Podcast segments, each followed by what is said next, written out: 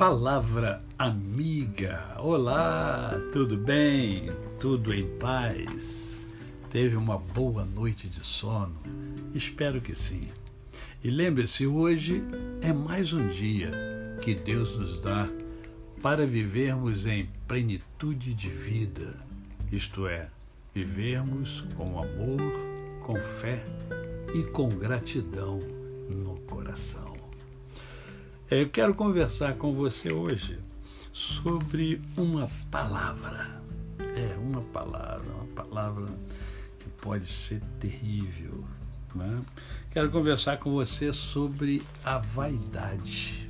É, sobre a vaidade. Vaidade é algo enganoso, é algo sem valor, que leva você à ostentação e a idolatria. Filosoficamente, a vaidade pode se referir a um senso mais amplo de egoísmo e orgulho. É, e mais ainda, a vaidade, ela está dentro de cada um de nós. Biblicamente, é, foi a vaidade que derrubou Lúcifer, que era um anjo de luz. É a vaidade que tem derrubado homens, pessoas talentosas em todas as áreas da esfera humana. No mundo eclesiástico, é a vaidade um dos maiores perigos que o líder encontra pelo caminho. Na última década,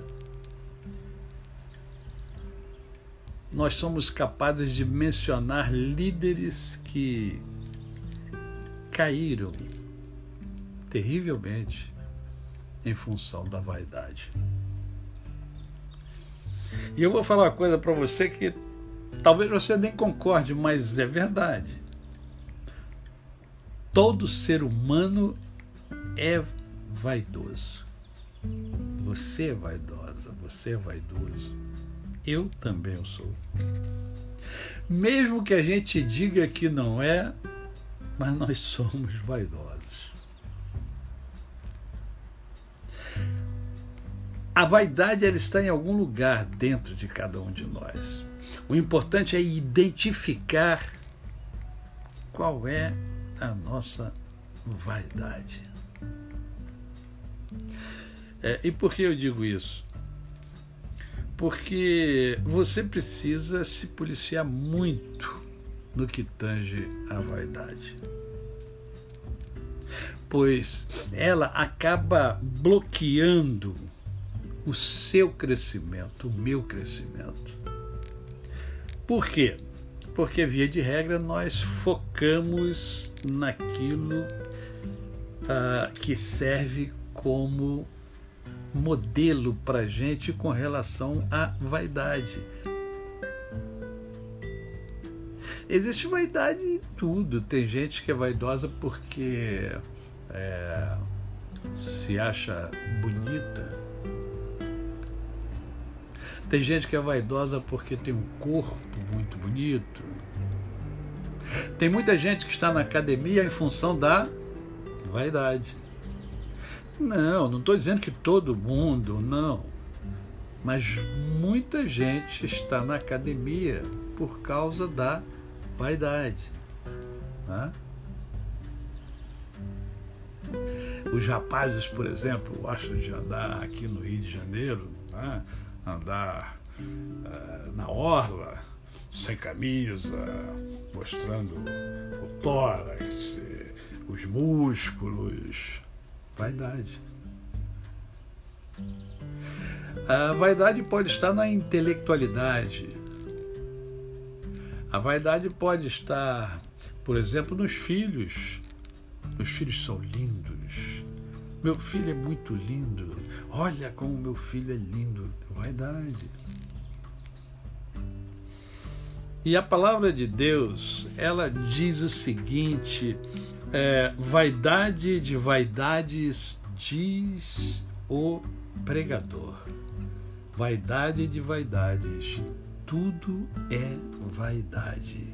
Eclesiastes 1, 2.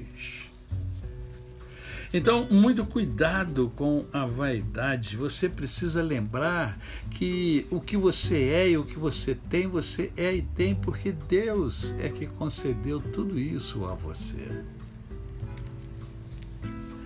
A vaidade faz com que você se apegue demasiadamente a algo ou alguma coisa em você mesmo ou não. Lembre-se que tudo é passageiro, inclusive eu e você.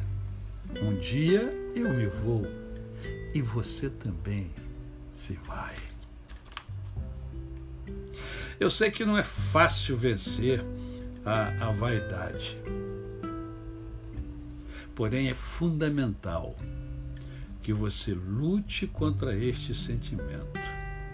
Ore, peça ao Senhor que dê a você as forças necessárias para vencer este grande inimigo que está aí dentro de você. Deus nunca o desamparará e mais uma vez ele dará o socorro necessário para você vencer a vaidade. Lembre-se que o Senhor Jesus nasceu de forma humilde, cresceu de forma humilde, viveu de forma humilde e ensinou os seus discípulos a respeito da humildade.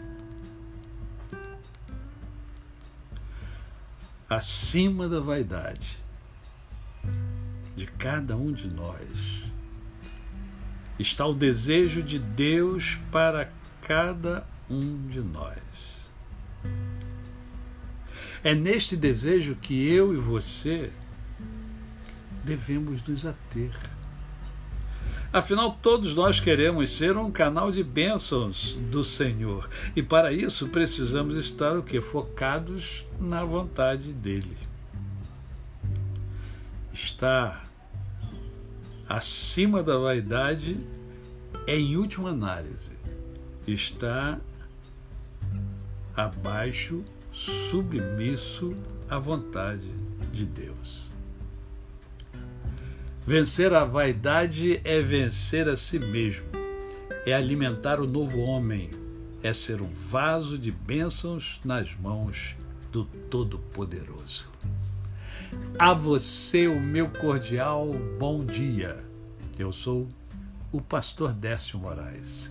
Quem conhece, não esquece jamais. Até amanhã.